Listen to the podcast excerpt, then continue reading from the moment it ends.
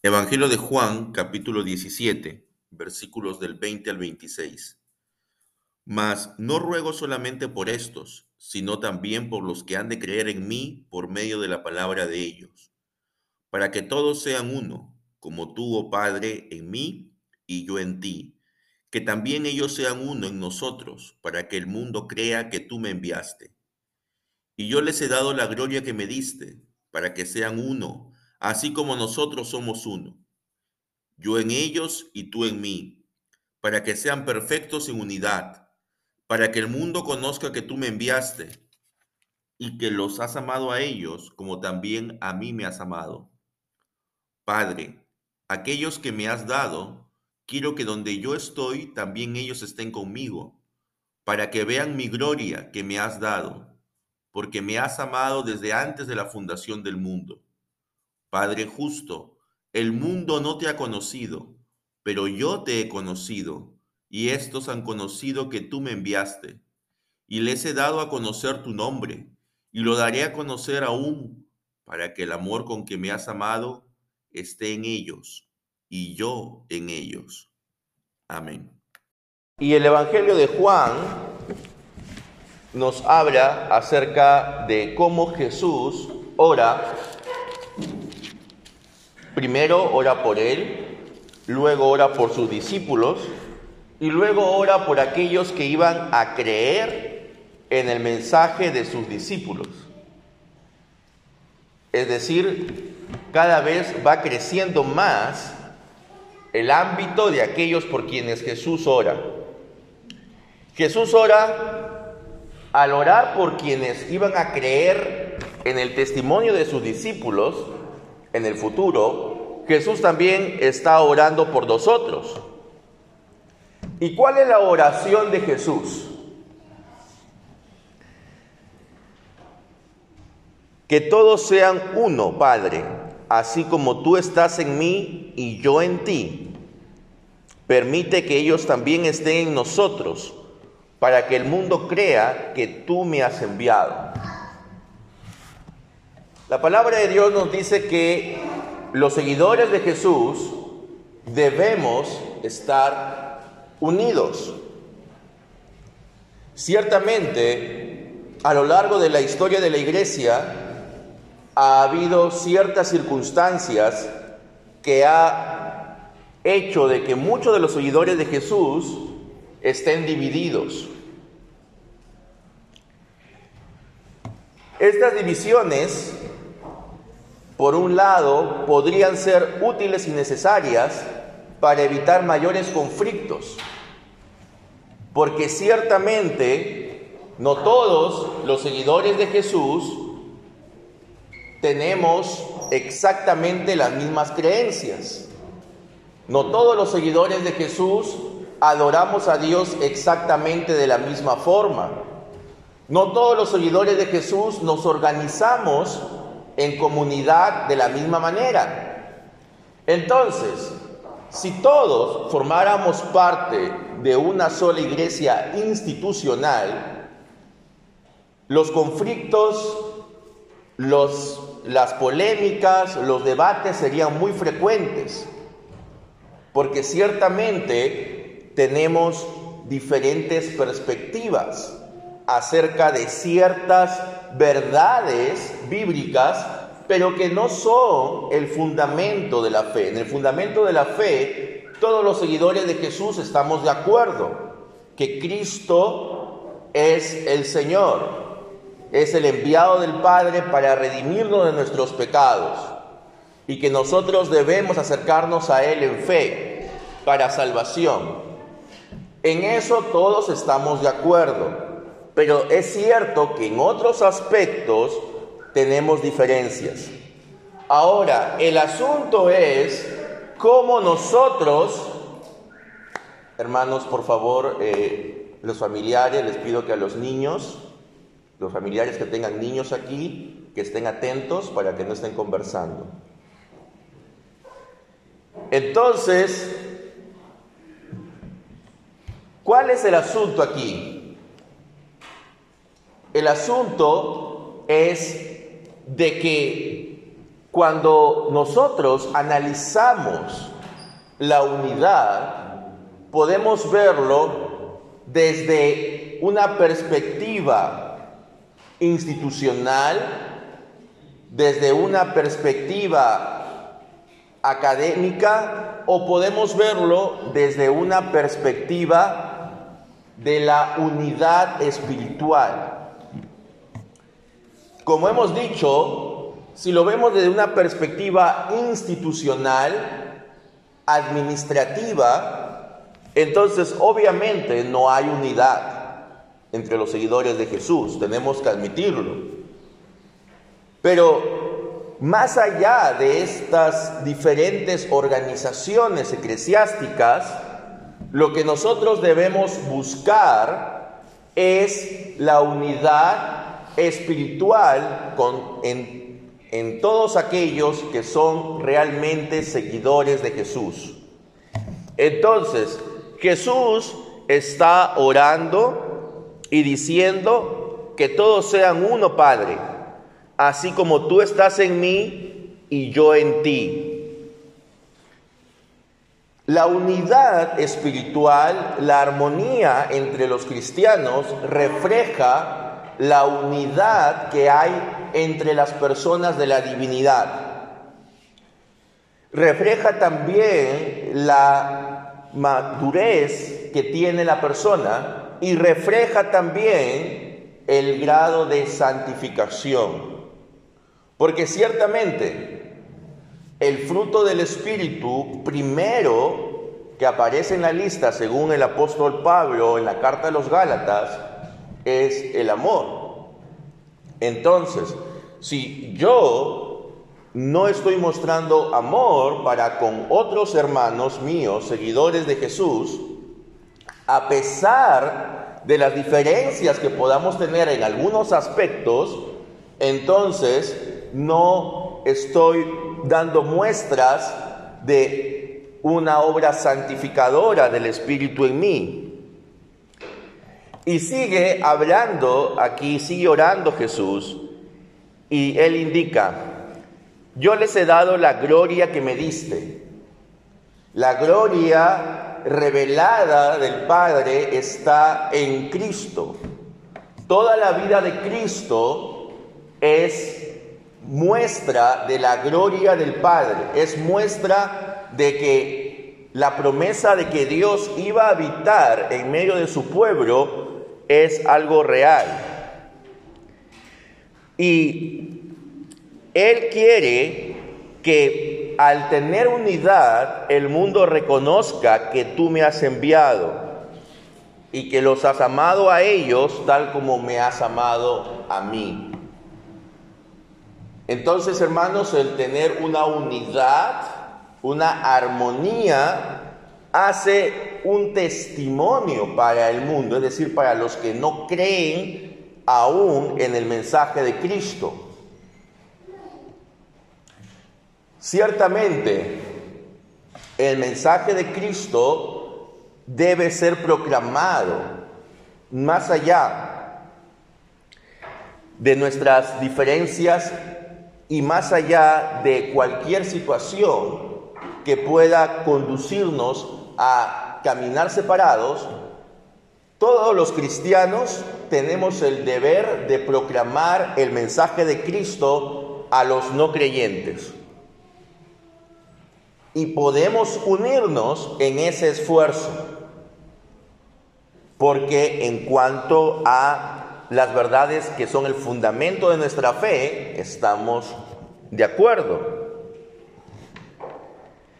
Y sigue orando nuestro Señor y Él ora por quienes les ha sido dado. Y Él pide que vean su gloria. El Señor siempre está rogando aquí por su pueblo, por aquellos que el Padre le ha dado. Y Él dice que ninguno, ninguno de ellos perecerá.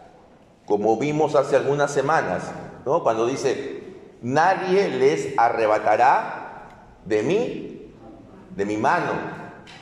¿No? Entonces, sigue orando nuestro Señor y dice, aunque el mundo no te conoce, yo sí te conozco. Esa unidad entre el Padre y el Hijo por la eternidad, esa comunión es la que Él quiere que nosotros tengamos entre los hermanos y en relación a Dios. Por supuesto, no podemos tener ese grado tan perfecto de unidad y de comunión que hay entre las personas de la divinidad. Sin embargo, si nuestro modelo de perfección es Cristo, debemos aspirar a tener también un alto grado de armonía entre nosotros. Y termina esta oración diciendo, yo les he dado a conocer quién eres y seguiré haciéndolo para que el amor con que me has amado esté en ellos y yo mismo esté en ellos. Entonces, hermanos, el amor con que Él nos ha amado debe ser reflejado hacia otras personas y especialmente hacia otros seguidores de Jesús. Todos aquellos que han confesado a Cristo como su Señor, todos aquellos que tienen toda su esperanza puesta en Cristo para la redención de sus pecados, y solo en Cristo, no en sus obras, no en las obras de un tercero, sino solo en Cristo y todos aquellos que puedan afirmar las verdades que dan fundamento a nuestra fe, ellos son seguidores de Jesús, son hijos de Dios. Y nosotros debemos tratar de tener armonía y comunión con ellos, una comunión espiritual. ¿Podremos tener diferencias? Sí, por supuesto. Pero el tener diferencias no significa de que seamos rivales. No significa de peor aún que seamos enemigos. No somos dos equipos de fútbol que están compitiendo por un trofeo. Todos estamos en el mismo equipo y todos vamos en la carrera hacia la misma meta. Eso debemos tenerlo en claro. Entonces, hermanos, cuando nosotros leemos esta oración de Jesús, tenemos que entender que nos falta por asumir este deber de unidad. Pero para que haya unidad, si queremos pretender que haya unidad y armonía entre los diversos seguidores de Jesús, debemos empezar por casa, ¿verdad? Porque no podemos pretender tener armonía con hermanos que congregan en otros lugares si es que no tenemos armonía aquí mismo. Entonces, por ello, debemos revestirnos del amor que solamente nos puede dar Cristo por medio del Espíritu Santo. Un amor que no es solo una emoción, sino que es parte de la obra regeneradora que nos santifica y que el Espíritu Santo produce en nosotros. Solo así podremos estar juntos, caminando juntos. Nuestro Señor Jesucristo sabía que le quedaba poco tiempo cuando hizo esta oración. Por eso es que Él pide al inicio de, de esta oración él dice lo siguiente, Padre, ha llegado la hora, glorifica a tu Hijo para que tu Hijo te glorifique a ti. Él sabe de que ya el momento de su sacrificio estaba por llegar.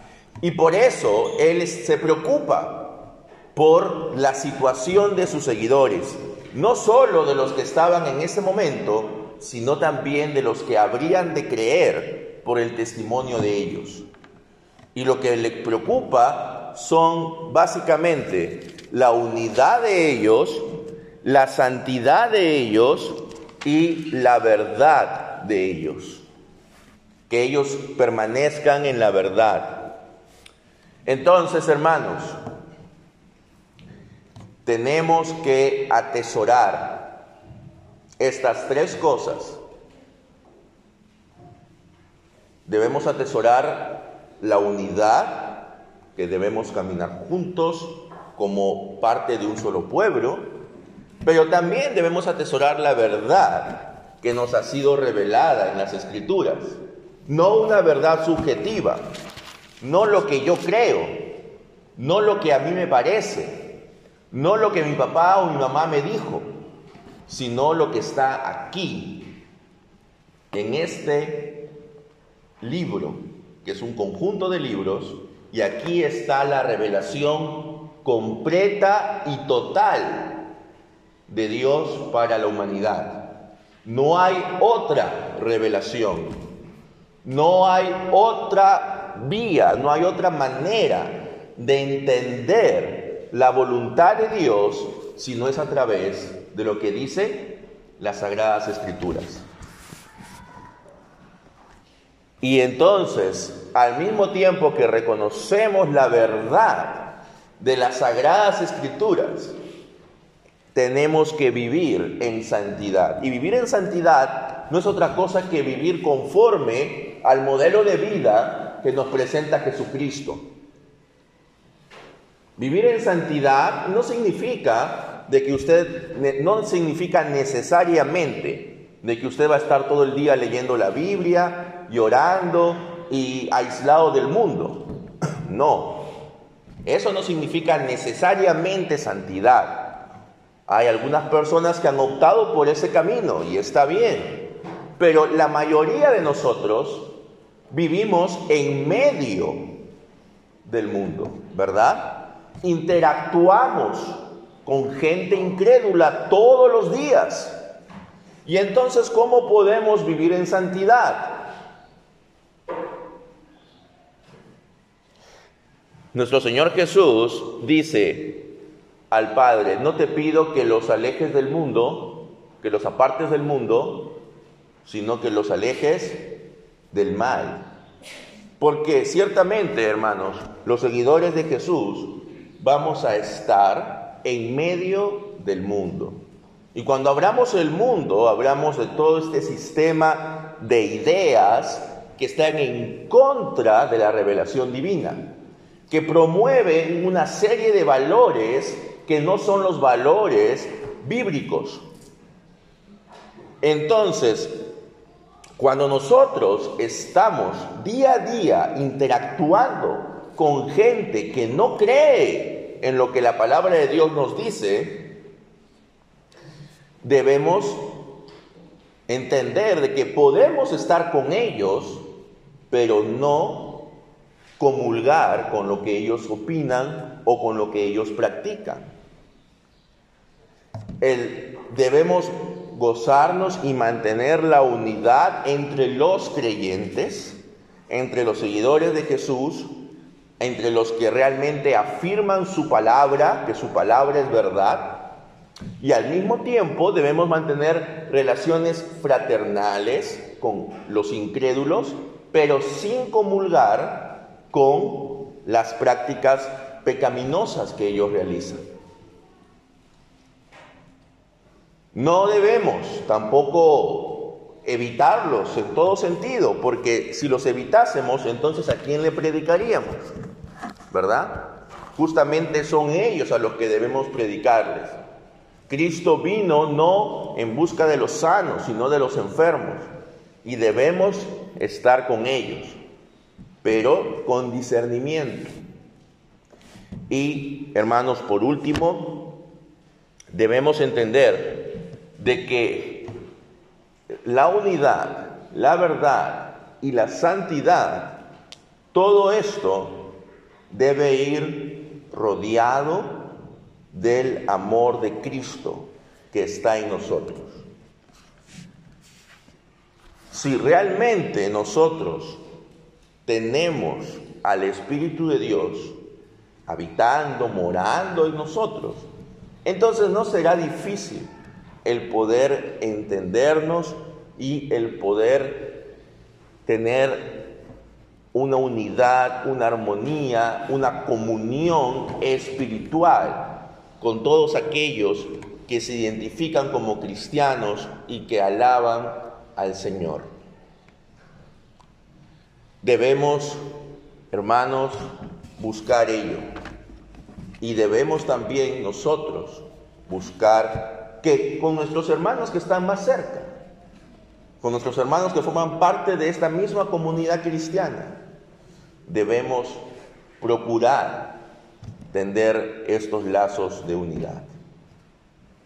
A veces es difícil, sí, porque tenemos diferentes formas de ver las cosas, porque venimos de distintos trasfondos, porque a veces a algunos nos han enseñado a hacer las cosas de cierta manera y a otros de otra manera, porque quizás algunos se han acostumbrado a ciertas prácticas que a otros les resulta innovadoras o extrañas.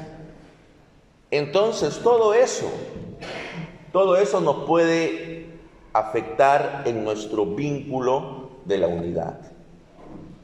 Pero debemos ser capaces de sortear todo ello y de unidos en Cristo seguir caminando hacia adelante.